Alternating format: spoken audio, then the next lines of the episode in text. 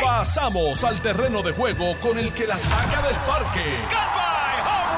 Le estás dando play al podcast de Noti 1630. Pelota dura con Ferdinand Pérez. Bueno, ¿qué tal amigos? Saludos cordiales, bienvenidos a Jugando Pelota Dura. 10 en punto de la mañana por aquí por Noti 1630, la número uno fiscalizando en Puerto Rico. Yo soy Ferdinand Pérez, vamos a estar de 10 a 12 del mediodía. Y desde ahora la invitación a nuestro público a que se conecte no solamente por las ondas radiales, sino también por las redes sociales. El Facebook de Jugando Pelota Dura o de Noti1 está disponible para todos los buenos amigos que nos están escuchando y así pueden enviar sus comentarios y, y todos los detalles. Hoy el día está súper interesante, pero antes de presentar los temas, aquí está como siempre don Carlos Mercader. ¿Cómo anda, don Carlos? Muy bien, gracias a Dios. Saludos, Ferdinand. Saludos a toda la audiencia, todos los que están aquí también con nosotros aquí en el estudio. Y saludos a todos los que se están conectando por Noti 1630, por Noti 94.3 FM. Dale por ahí. Y por el Facebook Live de Noti 1 y de eh, Jugando Pelota Dura. Y Y de invitado especial Exacto, hoy, gorra de qué? De, de Puerto Rico. Ah, gorra de Puerto Rico. Está bonita la gorra. Está linda, está linda. bonita. ¿Dónde La conseguiste cotorrita eso? y todo, la palma. No, no, no, está dura, está dura, está bonito dura. también, pero- Está dura, tú hombre, hombre inclusivo. El hombre tiene todo. ¿Y qué tienes en el otro lado de la palma? A ver si tienes algo. Ah, donde era Puerto Rico. No, eso no es la gotorra, eso es como un guacamayo ahí, Ah. boricoso, pero, pero Una gorra patriota. Jaime Sanabria. Jaime, ¿cómo estás? Saludos. Bien, y tú, Ferdinand y Carlos. Bien, Saludos. Encantado de tenerte Saludos. aquí. Bueno, el tema, el, el día es un tema, el día es un, día muy cargado de noticias. Hoy en el tribunal, bueno, pues estamos esperando que salga ya de un momento a otro eh, el comunicado oficial, ¿verdad? Del FEI anunciando los delitos específicos por los cuales se le va a acusar hoy al alcalde de Mayagüez, José Guillermo Rodríguez. Eh, y estamos listos para analizar el tema. Otro tema que está presente es, y sale hoy en los medios, es que el sábado llega Grijalba, llega Nidia Velázquez y llega la congresista eh, Alexandra Ocasio. El comité, Eh, viene el comité, el comité. de recursos naturales a, a sesionar en Puerto Rico. Sí. Y entonces va a haber una participación de diferentes figuras, eh, presidentes de los partidos, parece ser. También van a darle espacio a las organizaciones y al público en general.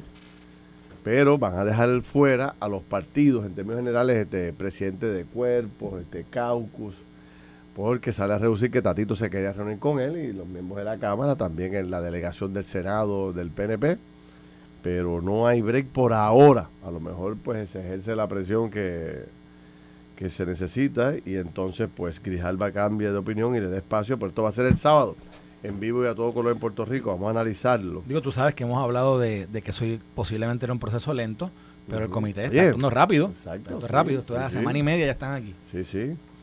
Eh, el debate de las armas que empezamos ayer aquí, Carlos y yo, con, con la gente de Codepola, pues se extendió anoche a jugando pelota dura. Estuvo intenso el debate anoche entre Ariel, el presidente de Codepola, y, y Leo Aldis y todo el equipo de jugando pelota dura, también la directora de la escuela. Un careo brutal, un debate interesantísimo. Quiero volver a desarrollarlo aquí, porque hoy habló el, el secretario de Educación, poco tarde, pero habló hoy y, vamos a analizarlo. Anoche también eh, se convirtió en noticia eh, la llegada de los abogados de Wanda Vázquez nuevamente a jugando pelota dura. Tú sabes que este es el foro que ellos utilizan para poder comunicar. Hace un par de, hace como dos semanas o tres, Carlos, cuando yo era como Hace dos semanas. dos semanas, estos dos abogados estuvieron en la oficina de, en nuestro programa, e hicieron unas declaraciones que, que revolcaron, el, ¿sabes? El país lo viraron patas arriba. Tuvimos una semana completa eh, reaccionando a eso. Este. Reaccionando a eso. Y entonces anoche llegaron. ¿Qué dijeron anoche? Vamos a discutirlo. Aquí los pongo al día para los que no pudieron ver el programa. Todo eso está en las redes de tanto del canal de YouTube como de el Facebook de Jugando Pelota Dura y lo puede ver. Pero nosotros le vamos a dar un, resumen aquí de lo, de lo que pasó. Otra noticia, este, que creo que hoy, eh, si no me equivoco, si no me falla la mente, eh, Sanabria y Mercader, hoy Ángel Pérez eh, tiene como una vista sobre su caso. Y el abogado de Ángel Pérez, el buen amigo Osvaldo Carlos, dice que su cliente está listo por el momento para juicio, pero, pero, pero, pero, pero, pero, pero, pero, pero, pero, no descarta llegar a un acuerdo con la Fiscalía Federal. Eh, dice el fiscal que está, eh, que su caso está, cuando, tú dices eso, usted como abogado, su caso está basado en hechos y no en... y, ah, y no es complicado, está basado en hechos y no es un caso complicado, plantea la Fiscalía Federal. Dice que tienen 15 testigos contra Ángel Pérez, más el famoso... La foto, los la videos. famosa foto de video, que la- creo que es la más foto. Fíjate que desde- después de ese caso, no sé si ustedes lo han notado, muchos alcaldes o personas investigadas o acusadas usan el término de ahí no vas a ver al alcalde o al líder político cogiendo un sobre. Y es en referencia a la famosa foto del carro. Perdón, de, De Ángel Pérez. de Ángel Pérez cogiendo ese sobre. Que fue una foto que a todo el mundo lo dejó con la boca abierta. En ¿no? shock. en shock, tú sabes. Este, y tengo más, bueno, mira, en otros temas un poco más, más relajados, estoy viendo aquí, yo, yo, yo nunca he ido a Chicken Filet, nunca, pero todo el mundo dice que el pollo está espectacular, Chick-fil-A. Y yo, bueno, pues, estoy loco por ir, pero siempre la fila está gigantesca, pero veo que hoy van a expandir, van a hacer otro segundo restaurante. Van a ser más, miren más. Sí, van a ser más. Pero entonces, adivina por qué no han podido abrir. No tienen empleado. no aparece gente, brother, para trabajar. Yo digo, ¿cómo va a ser? Con tanta gente que uno supuestamente está desempleada y que uno ve por ahí. Este, Es un fenómeno global. sí. Bajan los embalses de agua otra vez, este, de 10 a de 10 de 11 embalses tienen problemas de abastos de agua, así que ya empezaremos a ver otra vez el racionamiento de agua. ¿Qué clase de problema para la gente que está, la gente ya, ya en Loíza están los camiones repartiendo agua, hermano. Otra vez en las comunidades, la gente pobre ahí con los candungos de agua, chicos. Eso es, eso es más triste que el cara. No salimos. Y entonces, eh, no sé si vieron que ayer la policía volvió a arrestar a otra cantidad de gatilleros. Yo con el tema de los arrestos de, de los puntos de droga y ese tipo de cosas, pues siempre estoy pendiente, pero, pero este término de gatillero es el que a mí me para los pelos porque el gatillero es una persona contratada para asesinar a otro, para matar gente. Y entonces nosotros, la policía llevó una racha de, de arrestando a más de 100 gatilleros. O sea, ¿quién podría pensar que en una isla tan pequeña hubiese más de 100 gatilleros? O sea, gente que se le paga por matar a, eh, y se llevan a cuatro o cinco enredados en ese proceso, ¿no? Así que es impresionante cómo se ha desarrollado, eh, cómo se han desarrollado esos delincuentes en Puerto Rico. Y también en el tribunal hoy, el ex representante Ramón Luis Rodríguez, la joyita. Este es el que está en probatoria, pero que Que lo están acusando de violencia doméstica. violencia doméstica y también de mm, eh, algo relacionado al tema de la ley de menores, porque parece que tuvo un problema con una de sus hijas. Este, así que bueno, ahí está el menú. Eh, ¿Por dónde quieren arrancar, señoras y señores? ¿Quieren arrancar con Guillito o dejamos a Guillito hasta que lo- lo acu- eh, veamos los detalles exactos? Bueno, ahí salió Zúmbale, publicado, zúmbale, ahí salió publicado por el por el, El fiscal. Eh, interesante lo que dice el fiscal que ya anticipa ¿Qué fiscal? ¿El del caso contra Eh, Guillito? sí, correcto. El fiscal especial independiente Miguel Colón dice a la entrada al tribunal que el panel sobre el fiscal especial independiente se dispone a radicar hoy cargos por malversación de fondos e incumplimiento en el deber contra el suspendido alcalde Guillito, eh, José Guillermo Guillito Rodríguez y también la directora de Finanzas y Presupuesto de- del, del municipio, Yajaira Valentín Andrade. Así que yo, yo a mí me gustaría hablar un poco eh, brevemente sobre, sobre lo que esto sobre lo que esto representa, porque estoy viendo a, muchos líderes del Partido Popular Democrático eh, minimizar lo que pasó en, lo que pasó en Mayagüez.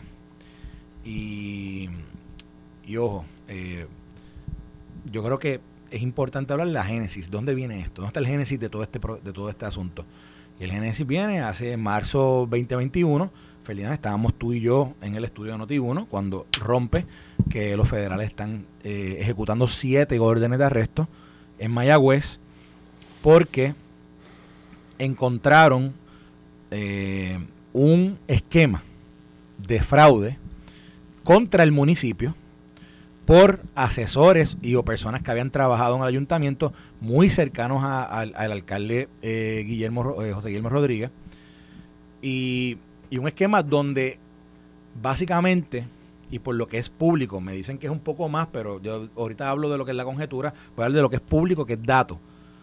Básicamente esta gente eh, se les dio autorización a uno de estos asesores que él tenía para crear una corporación dentro del municipio que pudiera recibir unos fondos, eran 9 millones, un poquito más, unos fondos que estaban destinados para construir el centro de trauma, entre otras cosas, de Mayagüez, y los recibe supuestamente bajo el alegato de que con esta nueva corporación que está atada al, municipio, van a poder utilizar ese dinero para inversiones, etcétera, y van a multiplicar ese dinero. ¿Qué pasa? La, eh, la fiscalía investiga el proceso y se da cuenta que esta gente eh, cuando cogen el dinero, crearon como tres o cuatro corporaciones más, unas personales, otras del grupo, y comienzan a pasarse el dinero eh, para dar la impresión de que realmente están, están invirtiendo el dinero en cuentas de, inversión, pero realmente lo que estamos haciendo es repartiéndoselo entre ellos. Y entonces da, llega a la conclusión un momento dado que el dinero se había perdido. ¿Qué pasa?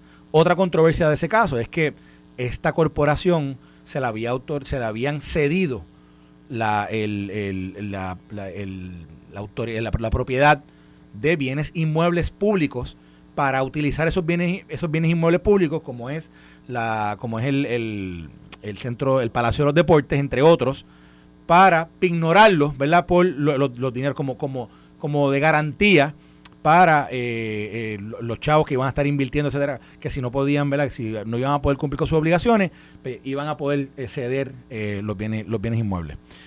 Menciono todo esto porque, aunque es bien importante que los federales en ese momento no acusaron a Guillito, ¿ok? No lo acusaron. E incluso en el comunicado de prensa de los federales ese día dijeron que el municipio, el municipio, no dijeron alcalde, dijeron el municipio, obviamente eso es la víctima del fraude, o la, del fraude que se acusa. ¿Qué pasa? Tres de estos asesores se han declarado culpables. Y, uno de ellos, particularmente, este Roberto Mejil, que es una persona que en el área oeste todo el mundo conoce. Todo el mundo sabe quién es porque tiene múltiples contratos con múltiples municipios. Entre las cosas que se encontraron, se encontraron que cuando se le dieron estos dineros, cuando tomaron propiedad de estos dineros, los compraron una piscina para, su casa y construyeron una piscina que le costó 12, 13 mil dólares. Dicen que compraron botes, otros compraron propiedades. Tarjetas de crédito. tarjetas de crédito, pagaron, pagaron deuda, tarjetas de crédito, etcétera, etcétera, etcétera. Con dinero del municipio. Con dinero del municipio. ¿Qué pasa? Acto seguido, en septiembre, el FEI comienza a investigar esto, o, para septiembre, entre noviembre, determinan, ¿verdad?, que, que, hay que, que hay que... Justicia primero, justicia, justicia, primero, justicia, primero, y lo envía al FEI, y el FEI ahora es que le encuentra causa. De hecho, y, en honor a la verdad, por una querella que radicó el representante Quiquito, Meléndez, que realmente ha provocado que justicia le envía, investigara y le enviara un referido al FEI y que el FEI entonces eh, eh, Entonces, te acordarás que para aquel entonces la Cámara de Representantes dijo que iba a investigar supuestamente todo esto que se había pasado en Mayagüez, porque iba a investigar todos los municipios. Es verdad. Y esa investigación es coquí, no, pasó nada, no ha empezado. Y el FEI, hoy, que, que se apresta a erradicar estos, estos cargos, que honestamente yo creo que todo esto es extraoficial hasta que lo veamos en sala, no lo tenemos totalmente oficial, pero emana de toda esta, toda esta historia que les acabo de contar. ¿Y qué pasa? ¿Por, por qué llega aquí a, Guillito todo este tema? Porque, señores, los dineros de un municipio no se enajenan así, ¿verdad? Sin autorización, sin previo, sin, sin, sin una aceptación, sin una decisión ejecutiva de quien dirige el municipio y sin, y sin un conocimiento. O sea, un dinero que está presupuestado el municipio, la, en este caso la que dirige finanzas, tiene que haber tenido conocimiento de que estos fondos se estaban eh, eh, llevando o destinando a, esta otra partida. Y lo que yo creo que está en duda aquí, y, lo, y antes de entrar a las acusaciones, es si en, e, esa, en esa responsabilidad como alcalde y como funcionario público con, autoridad directa de las finanzas de tu municipio, si ellos fueron negligentes en ese proceso y si pudieron haber tenido algún tipo de conocimiento y si tenían autoridad de un dinero presupuestado y aprobado por la legislatura, si tenían autoridad para moverlo así a verla como les diera la gana a esta otra cuenta que, que ya todos sabemos de nuevo que, que ha sido eh, fruto de árbol de, de, delito. Bueno, hoy, aquí dice el FEI, dice, mm, se dispone a radicar hoy eh, cargo por malversación de fondos e incumplimiento en el deber contra el alcalde José Guillermo Rodríguez. Hoy también enfrentará los mismos cargos Yajaira Valentín eh, Andrades, directora de Finanzas y Presupuesto del Ayuntamiento. así lo indicó Miguel Colón, ¿verdad? En su llegada. ¿Qué te parece este salario? Bueno, siguiendo la línea de Carlos, el origen de todo esto, se, se comenta, por ejemplo, que la directora de finanzas del municipio trabajó en un pasado, antes de ella trabajar en el municipio, con Roberto Mejil. Había un conocimiento. Eh, en cuanto a los dos cargos que van a presentar, como dijiste, Ferdinand, uno por malversación de fondos y el otro por negligencia en cumplimiento del deber, pues mira, aquí la malversación de fondos se ve claramente cuando, por ejemplo, tú destinas unos fondos que la legislatura te asigna a tu municipio, como dijo Carlos, para un centro de trauma y de repente tú los destinas a un fin que no fue el legislado. Como en este caso, que aparentemente los 9 millones fueron destinados a una cuenta de inversión. Y esa cuenta de inversión, ¿verdad? Pues aparentemente en un momento dado rindió sus frutos. Pero el problema con eso era que ese no era el fin de esos fondos. Por más que ellos pensaran que iba a convenir y se iba a multiplicar el pan, ese no era el fin. Y por ende ya de por sí eso es, un, eso es malversación de fondos y se cumple con eso. Aparentemente el alcalde y la directora sí conocían y cuando se enteran y le empiezan a hacer preguntas a raíz de los casos federales, ahí es que ellos empiezan a darse cuenta, Y le envían cartas a los representantes, a los inversionistas de mira, ¿qué tú estás haciendo con estos fondos? el municipio. El municipio, cuando se entera de que le están haciendo preguntas sobre qué ha pasado con los fondos para el centro del trauma, ahí como que dicen, espérate, este aquí parece que me metimos en la pata, déjame entonces enviar cartas a través de abogados preguntándole a los inversionistas, mira, ¿qué estás haciendo con estos fondos? ¿Cómo va la inversión? ¿Qué rendimiento ha tenido? Entre otras cosas. Pero ciertamente, ya de entrada, eh, Ferdinand, el simple hecho de tú destinar a un propósito distinto el dinero que se te dio, ya eso puede configurar el delito. Entonces, por otro lado, Ferdinand, el otro delito, que es el de negligencia en cumplimiento del deber, es no saber en que si están generando interés, en qué estatus están esos fondos, y aparentemente se perdieron todos. Y te pregunto, ¿por qué entonces, eh, no sé si es un asunto de, de algún tipo de restricción o de poderes que, que, no tenga el gobierno federal, pero ¿por qué cuando el gobierno federal arresta a medio, a, a todo el equipo este que arresta, un poco eh, describe al alcalde como una víctima en todo este proceso y no lo acusa de este mismo tema que está acusando o es que el gobierno federal no puede acusar sobre eso sobre ese sobre, sobre ese tipo de delito que es negligencia que es eh, cómo se llama negligencia y malversación, de, fondo. Negligencia en cumplimiento del deber y malversación de fondo. Acuérdate, Ferdinand, que los tribunales federales son tribunales de jurisdicción limitada. Y entonces cuando tú hablas de eso, estás diciendo que tiene que haber una ley que contemple esa facultad que tiene el tribunal de encausar a alguien a nivel criminal. Pues en este caso, Ferdinand, eh, a esta gente los cogieron por violaciones a las leyes de, de, FINRA y fraude con el uso de las tarjetas de crédito precisamente. Y entonces, pues esas fueron las garras que tiene el Tribunal Federal para traer a estas personas. Y todo el mundo sabe que en Puerto Rico mucha gente ha sufrido o, o ha alegado fraude a raíz de la situación que hay con el mercado de valores y otras cosas. Y por eso, pues creo que el gobierno federal entendió, entre otras cosas, que Guillito, el alcalde, estaba metido en la misma hora de los demás defraudados en otros pleitos de, valores. Pero ojo, ojo, yo creo que hay que hacer una aclaración. Porque aquí han tratado de, de, de extender las expresiones que hizo la fiscalía cuando emite el comunicado, porque yo las puedo buscar, las puedo leer de nuevo, y las leímos aquí hace, hace un año, pero no habla del alcalde, dice, el municipio, fue el defraudado. no habla del alcalde. Yo sé que mucha gente ha querido decir, no, hasta el alcalde lo absolvieron. Ojo. Pero y, de nuevo, y de nuevo, y de nuevo, yo no. es más, yo creo que. La línea está finita, ¿por qué, ¿por qué el gobierno federal provoca esta discusión? Porque posiblemente. el gobierno federal sabía que decir el, el municipio iba a traer eh, análisis eh, de todo tipo. O sea, ¿por qué no marcar directamente? El alcalde no tiene nada que ver. O el alcalde sí tenía que ver. O acusarlo. O exonerarlo. Pero el, el término este de dejarlo en el medio, quizás es que no ha terminado la investigación, ¿no? No, no, no, hay fondos federales aquí envueltos. No hay violación necesariamente por parte del municipio a las leyes federales de valores. Y quizás no pudieron identificar cómo el alcalde estaba beneficiándose del proceso. ellos quizás fiscalía. Digo, ahora de nuevo, ahora es que están viendo a ver la... Eh, o, o se está juzgando o se, o se va a juzgar, perdóname con las acusaciones la, la responsabilidad que tenía él como alcalde sobre estos procesos. Y, y, ¿verdad? y el FEI tendrá, tendrá o no tendrá pruebas, eso es lo que tenemos que ver. Y de nuevo, quiero aclarar, Quillito, Sequillito en este proceso no es culpable hasta, hasta se demuestre lo contrario, ¿verdad? Pero, pero hay unos hechos que son que son irrefutables, de los cuales ya hay tres personas que se han declarado culpables. Había unos fondos municipales, se autorizó que esta corporación los manejara, comenzaron a manejarlos para beneficio personal, para lucro personal, lo pudieron identificar a través de las transferencias que habían y, evidentemente, evidentemente, en un momento dado pusieron en riesgo, ojo, que esto es hasta peor que, lo que, que los, que los temas que hemos visto anteriormente con otros alcaldes, pues son fondos públicos.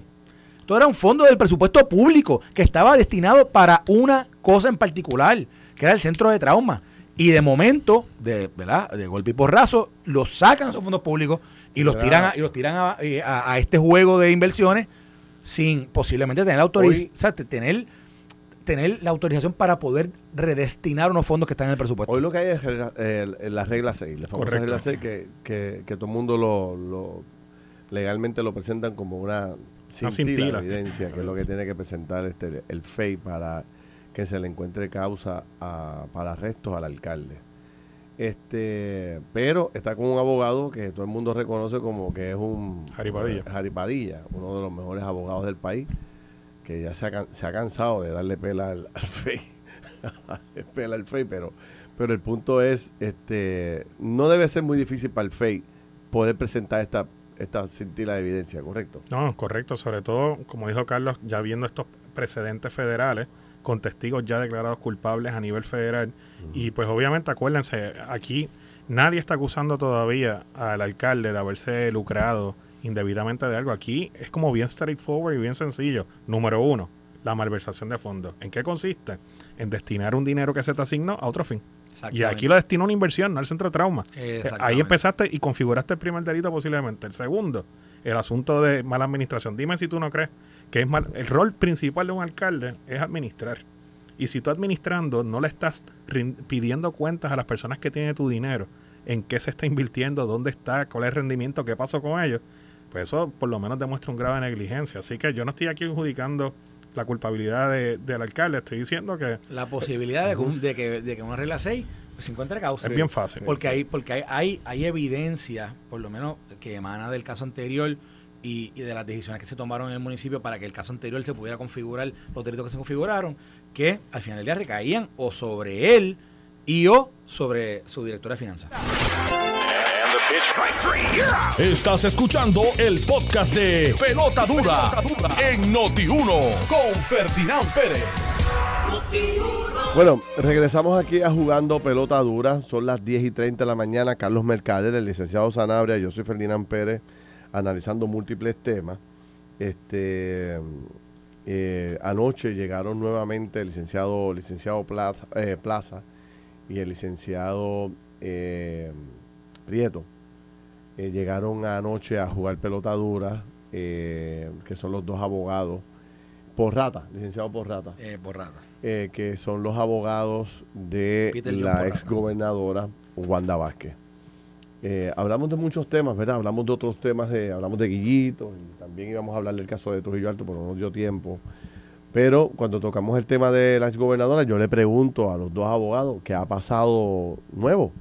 La última vez que ustedes estuvieron en este programa, nos dijeron a nosotros que era cuestión de horas para que um, arrestaran a la gobernadora y los términos que ustedes utilizaron era que le iban a tumbar la puerta fueron más allá, le van a dar dos tiros, a, le van a dar un tiro en, en el, pecho, pecho, a mi cliente. Eh, expresiones que sin duda alguna pues llegaron a todos los rincones de Puerto Rico, ¿no? Por, por, por su contenido, por su fortaleza. Entonces, ellos contestan anoche que no ha habido nada nuevo. Eh, y traen a colación algo que no, a Carlos y a mí nos pareció muy importante y a otra gente también, y es que ellos dicen que cuando ellos vinieron a jugando pelota dura, la, el, comentario nace de una pregunta de Leo Aldis. Dice, ¿cuánto tiempo hace que ustedes no hablan con la Fiscalía Federal? Y ellos dicen, bueno, eh, unos cuantos días antes de venir al, al, programa de televisión fue la última vez que hablamos. Y la última vez que hablamos, ellos nos dijeron a nosotros que tienes 10 días aproximadamente para ver qué haces, cómo atiendes el caso y cómo, cómo te vas a, para que te prepares y, a los 10 días nosotros vamos para encima, más o menos ese era el plazo que le dieron. Él indica que cuando fue al programa de televisión ya llevaban como 7 días. Por eso es que él calcula que, que era cuestión de horas para que, le, para que arrestaran a la gobernadora. Y entonces dice que en aquel momento, cuando, cuando le dan cuando le dicen que, que, quedan, que le van a dar como 10 días, es 10 días para ir a arrestarla, tú sabes. No había eh, otro tipo de consideración. Eh, y me gustaría el análisis de ustedes este porque yo es la primera vez que escucho que Fiscalía Federal le dé como un término de días al que van a gestar, ¿no? Prepárate que en 10 días te voy a buscar. En otras palabras, yo no había escuchado eso antes. Segundo punto importante de la discusión es el tema de que, de que eh, le preguntamos directamente si había habido algún tipo de intento de negociación con la Fiscalía Federal en las últimas horas o en los últimos días volvieron a plantear que no, que tienen instrucciones directas de su clienta, que es la ex gobernadora, de que no se negocie nada, que la arresten, ¿no? Eh, Simbarí Fleming preguntó, porque a nosotros nos llegó una fuente de entero crédito, nos dijo a nosotros que ellos habían intentado negociar la entrega de la gobernadora, pero en la capital federal. ¿Te acuerdas, Carlos? Sí. Que lo hablamos. Ellos lo negaron nuevamente.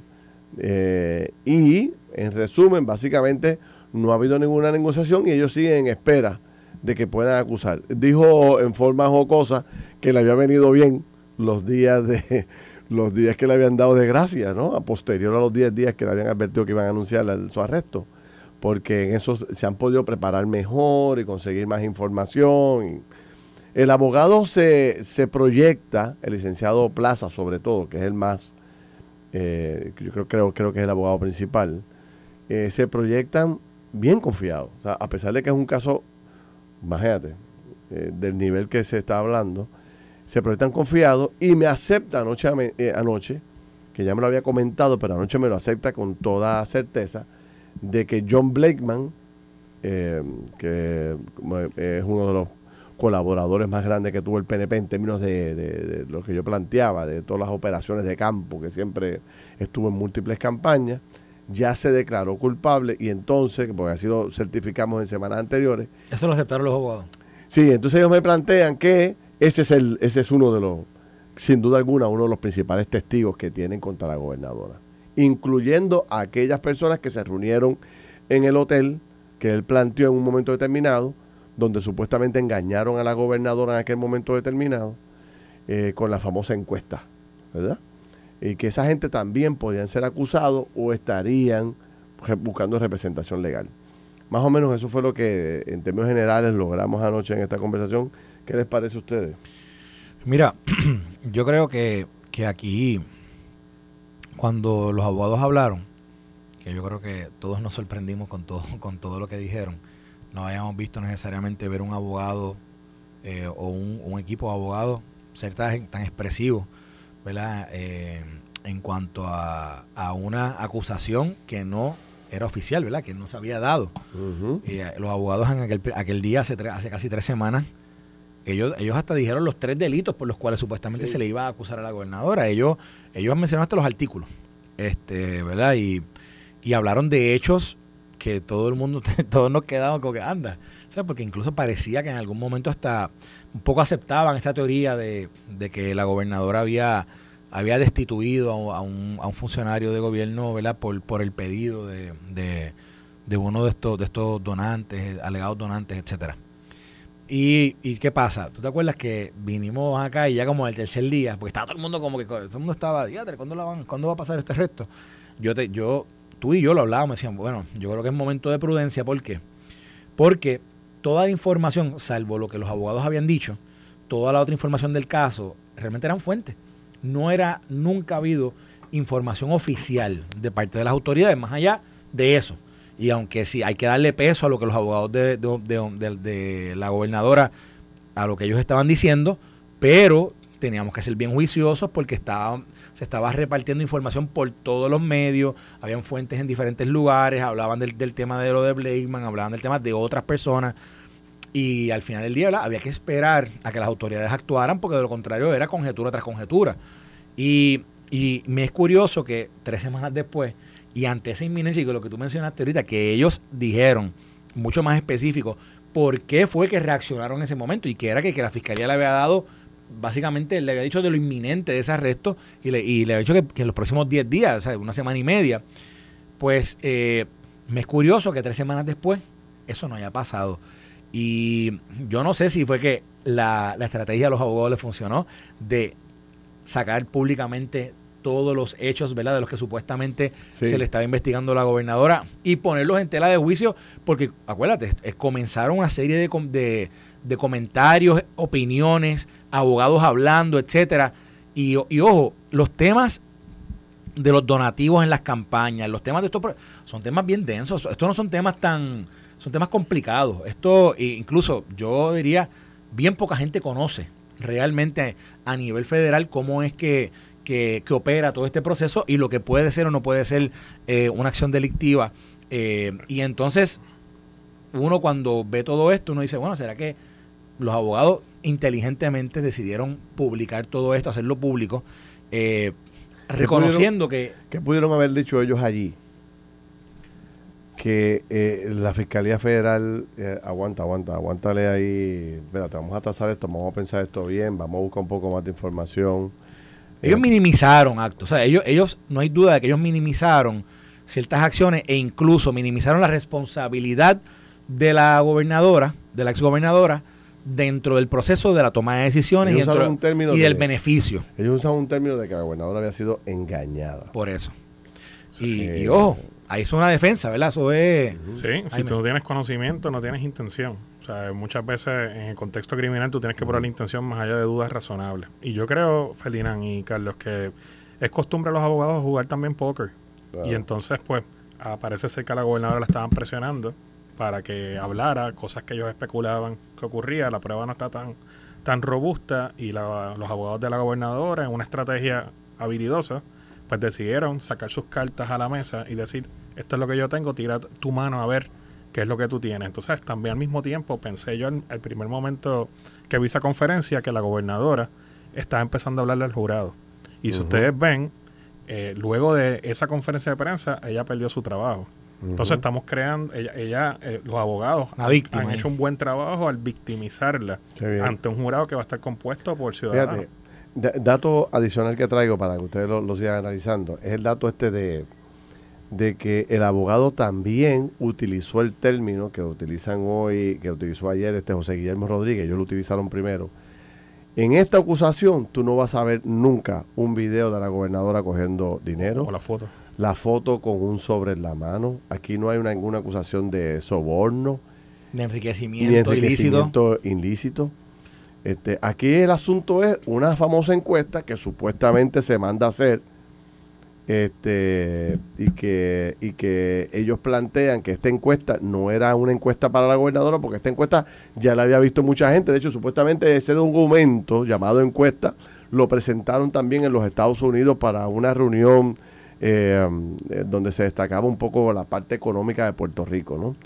Eh, que lo que querían era darle ese documento a la gobernadora para que la gobernadora lo utilizara en la campaña, pero no fue un documento supuestamente preparado para ella. Así que es un caso pesado para la fiscalía, porque no hay una acusación de corrupción, de soborno, y si no aparecen esos videos, pues podría ser un poco más, más técnico, ¿no? Eh, y, y con la, con la complejidad del gobierno federal de que con uno ¿verdad? Con uno que levante la mano y diga, mm, yo, yo creo que la gobernadora no es culpable. Bueno, pero, el tema... el juego, ¿no? Así se acaba el juego. Lo, Jaime, lo que yo creo que cambia eh, un poco, y fíjate, que todo esto es extraoficial. Pero la figura de John Blakeman, que, que dicen que, que incluso, espérate, los abogados aquel día, hace tres semanas, ellos básicamente, eh, o ayer, ayer, un poco dicen que ellos salen públicamente por, por el ultimátum que le da Fiscalía pero en aquel programa hace dos semanas y media, casi tres semanas, ellos dijeron que la, la, motivación para haber salido públicamente había sido que, había, que se había publicado que, que, que se había declarado culpable. Entonces, ¿dónde, yo, ¿dónde, si realmente este caso va a prosperar o no? Yo creo que también va a depender de que si Fiscalía realmente tiene a testigos que pueden eh, dar fe de, lo, de, de estas acusaciones, pues entonces ver cómo lo pueden sostener en, esos testimonios.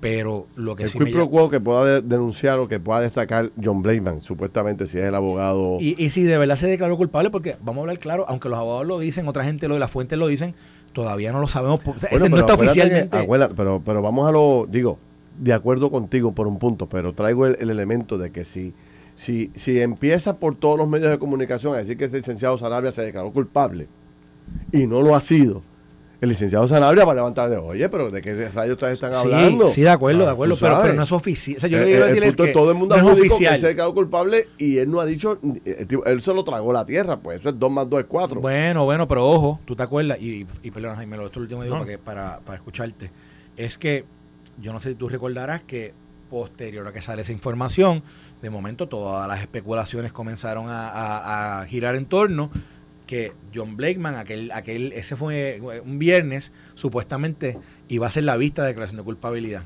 Y después dijeron, no, la movieron para el jueves de la semana que viene. Y estaba todo el mundo en la expectativa de que John Blakeman se iba a declarar culpable supuestamente en una vista, a través de un information como fuera, ese jueves. Y de momento todo el mundo se da cuenta que ese jueves quien se vino a declarar culpable era el exdirector de Obras Públicas del municipio de Guayama, en el caso de Dolo Cintrón. El ex. Entonces, yo lo que quiero traer pero- es... Sí, pero... No, Distinto. yo no bueno lo que pasa es que yo no quiero menospreciar la información que ha salido por lo que tampoco es oficial. Entonces mientras no sea acuerdo, oficial yo creo que hay que tener cuidado verdad cómo se dice cómo se habla de este tema porque porque al final del día en realidad en realidad en realidad con todo lo que ya tenemos el cuadro como está pintado aquí quien hace falta que haga un movimiento de una u otra forma es fiscalía federal Sí, y uno nunca sabe lo que esté pasando. No sabemos si la conferencia de prensa tuvo como propósito también hablar a los potenciales testigos, a los que están indecisos, a los que también están presionando y le está diciendo, mira, eh, yo no me voy a dejar presionar, tú tampoco lo hagas. Uno no sabe. Y, tam- y por otro lado, uno tampoco sabe si Fiscalía Federal está esperando a que las aguas bajen de nivel, que el efecto mediático que tuvo esa conferencia de prensa disminuya para Bueno, entonces proceder. sí. Mira, aquí me, aquí me envía información alguien un amigo de nosotros que dice que Blakeman se, se, se declaró culpable hace un año y Exacto. Este, pero lo curioso es si se declaró, digo, y en esto, de verdad, yo, yo acepto no, no sé, no, no, no tener la pericia eh, en estos temas eh, de, ¿verdad? De procesos, procesos criminales eh, en, fiscalía fede- con, con los federales, ¿verdad? En delitos federales. Pero es curioso, ¿verdad? Que, de, que si se declaró culpable hace un año, que esa declaración de culpabilidad aún no sea pública y que entonces, y, y si estaba, y eh, que se hiciera pública o no, fuera dependiente ¿verdad? De, de qué otro caso ellos podían traer con él, pues es curioso que tampoco hayan actuado sobre el otro caso, que, que los abogados nos decían que iban a actuar. Así que hay que ver realmente, yo no sé si de nuevo una estrategia de los federales, que después de que los abogados hicieron esto, ellos lo que esperaron fue que bajara un poco las aguas, porque hubo un tiempo que estaba, estaban, los, estaba- estaban los noticieros hasta esperando ahí en, Exacto. en donde vive la gobernadora, Sí, sí. todas las mañanas de madrugada, oye, oye, oye, y no, Sí, y no sí. pasaba. Así que hay que ver cómo la fiscalía, ¿verdad? Realmente... eh, eh, eh, Pagaron, los canales pagaron un overtime brutal allí. no, pues, estaba- desde las estaba 4 de la mañana. de. Desde las 4 de la mañana un camarógrafo posteado allí esperando que. se vendió, que pop- se vendió popcorn con pantalones en, en- en sí. los, en los supermercados, la gente estaba esperando. Y otra cosa, el morbo detrás de todas estas cosas. Yo, yo, yo veo las redes y yo veo que la gente esperando estas cosas. Y yo digo, ¿cómo la gente puede...? O sea, es que le hizo mal, ¿verdad? Que, que, que enfrente los procesos, pero hay un morbo detrás de todas estas, estas posibles acusaciones o no, independientemente de si hay personalismo. Hay gente que tiene, hay gente que, por ejemplo, ven Wanda, una persona que le hizo mal a mucha gente. Pero yo veo es un morbo detrás de, to- de to- de todos estos Sí. procesos que yo, no sé, yo a mí eso no me encanta. A Ahora, mí- recuerda que también eh, después nosotros hicimos un análisis con eh, María Domínguez y otros representantes del gobierno federal, ex fiscales federales, y entonces ellos nos decían que mm, podría ser acertada la estrategia de los abogados, porque aunque, aunque muchos otros abogados criticaron la estrategia de ellos de hacer todo esto público, eh, algunos y sobre todo ellos, los ex fiscales federales, decían que podía ser acertada porque siendo el caso que es, con la relevancia que va a tener, de seguro que el juez iba a poner una mordaza. Y entonces nadie iba a poder hablar del asunto. Y se iban a ver impedidos en poderle comunicarle al país temprano en el juego que ella era una víctima, que la engañaron, que, que el documento es simplemente una encuesta, que no va a coger dinero, que no va a aparecer el video con chavos, ni, con el- ni la foto con el paquete en la mano. Todas esas cosas que se supone que tú digas para defender a tu cliente, no las ibas a poder decir una vez declarada la, la, la mordaza. Así que entonces eh, era una buena estrategia declararlo ahora para que la gente tuviera eso y mira, provoca que nosotros lo estemos hablando, ¿no? Lo estemos analizando. Este, así que todo eso eh, eh, eh, se le atribuye al fiscal que es y al abogado de la Wanda Vázquez a Plaza, un, ser un, un, abogado bien estratégico, con una experiencia tremenda. Fue, yo le pregunté anoche, fue fiscal federal para, para la época de los 80 y los 90. Y, o sea, que el hombre tiene calle. Sabe lo que hace. Tiene calle. Y aunque muchas, a mí me gusta, yo en lo personal, yo siempre he creído eh, en el tipo de, eh, de defensa de un acusado que pueda también comunicar públicamente lo que entienda pertinente a favor de su cliente. Hay otros abogados que bajo ningún concepto este, publican nada. Harry Padilla es uno de ellos, ¿verdad? Y ha tenido mucho éxito en los tribunales, ¿no?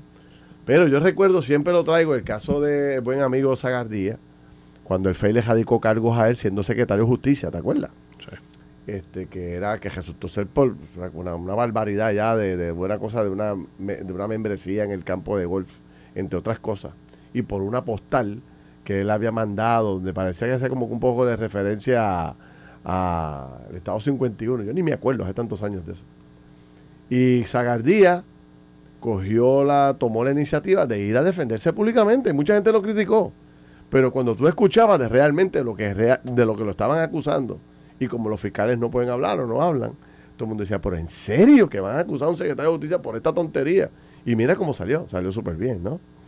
Este, y ahora este caso de Wanda Vázquez es el otro ejemplo de cómo se puede litigar parte del caso en los medios de comunicación que te ayude también a enviarle un mensaje al jurado este, en el caso de ella, de seguro que va a venir esa mordaza y entonces pues, no vamos a poder entrevistar a nadie.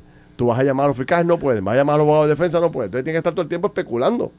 Una versión y una teoría del propio abogado y de la forma en que lo transmite y en la forma en que lo hace, porque fíjate que la primera declaración se la da José Esteve de Telemundo. Correcto. Y estaba la gobernadora y era como tipo surprise. Ella hasta llega a la, llega a la, oficina y llega. Dávila, estaba de Dávila y llega, ahí llegó la prensa. Yo no sé si estaba coordinado o no, ¿verdad? Pero como que. Ah, eh, bueno. Habrá que, habrá que hablar con, con, el, con este. Hay que ver con José TV. Y, y acuérdate que regrese ya del, del camino de Santiago y cuando regrese le preguntamos. acuérdate que cuando tú eres abogado y estás pensando en el jurado y tú quieres hablar del jurado, tú quieres a, a, jurados prejuiciados, eh, jurados apasionados nada de esto de que, y esto lo digo aquí off the record, que nadie me cite, ¿verdad? Y si, y si alguien me lo saca en cara, record, todo Puerto Rico está bajo escuchando, juramento, bajo juramento con una declaración diciendo que no lo diga. Pero cuando tú estás buscando un jurado, tú estás buscando a alguien prejuiciado. Y si tú no tienes el dinero, como ellos dijeron que, que no lo tienen, ¿verdad? Para llevar la defensa, pues tú necesitas valerte de todo lo que tú tengas antes para poder lograr ese prejuicio y después identificarlo. Pero Jaime, mira la pregunta que te voy a hacer. Sí. Eh, ¿no crees que es prematuro? Si fuera eso, si fuera hablar del jurado, ¿no crees que es prematuro en, el, momento en que lo hicieron? Porque fíjate, de nuevo, hay una expectativa de arresto, no se da. O sea, esto, eh, el proceso ni siquiera ha comenzado en contra de ella, por lo menos oficialmente. Pero mira lo que le dijeron a Ferdinand, lo de la mordaza. Tú no sabes si después lo mandan a callar. Así que. No puedes decir nada. Antes de que me digan que no puedo decir nada, yo prefiero A mí eso fue lo que me mató, ¿viste? Cuando, cuando, cuando la Fiscalía Federal, o sea, las ex fiscales federales nos traen ese elemento y yo, me tenía todo el sentido común. Si eso viene de calle y la, y la, y la, gobernadora supuesta y alegadamente no tiene dinero ¿verdad? para defenderse como es ni hacer todos esto, estos trabajos que hay que hacer, vamos a salir ahora. Dejamos esa semilla sembrada ahí, creamos la duda en el público y después cuando venga cuando venga el golpe batallamos y buscamos una estrategia de cómo comunicar y defenderlo. Pero ya está eso sembrado ahí. Este, así que habrá que ver cómo funciona y si finalmente se da ese famoso arresto a la exgobernadora, donde, donde el propio abogado dice anoche que siguen en espera, en vela de esto ocurra. Debe ser terrible para la exgobernadora, ¿verdad? No, Todas las noches, uno no, se duerme, la familia en vela, los hijos. Sufren los padres, este, los hermanos. El, es una cosa terrible. El esposo pendiente con una confirmación o no. El esposo es pendiente allá en el Senado. No, el tax, el tax emocional es. No, que tienen que estar viviendo un momento bien, pero. Y todas las personas que se mencionan aquí, cada vez que el nombre sale público y cada vez que. Sí, sí, sí. Eso, tiene, un, eso tiene un tax. Eh, en, en, en, su, en su persona, en su familia, en su... Que después el propio John Blayman, quien yo conozco, un, un tipazo, tú lo ves, ¿sabes? Yo nunca pensé que estuviera metido en ningún problema.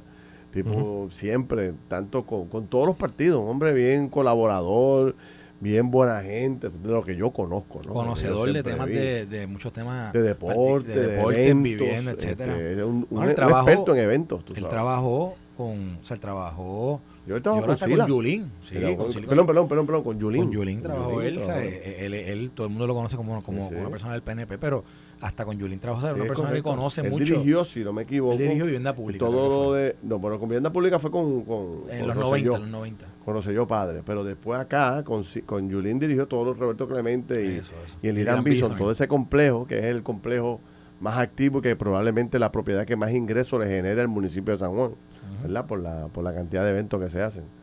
Pues él dirigió todo eso bajo Yulín, tú sabes, que, y tú sabes que Yulín es, este, eh, ¿cómo se Bien pana tuya. no, no, no.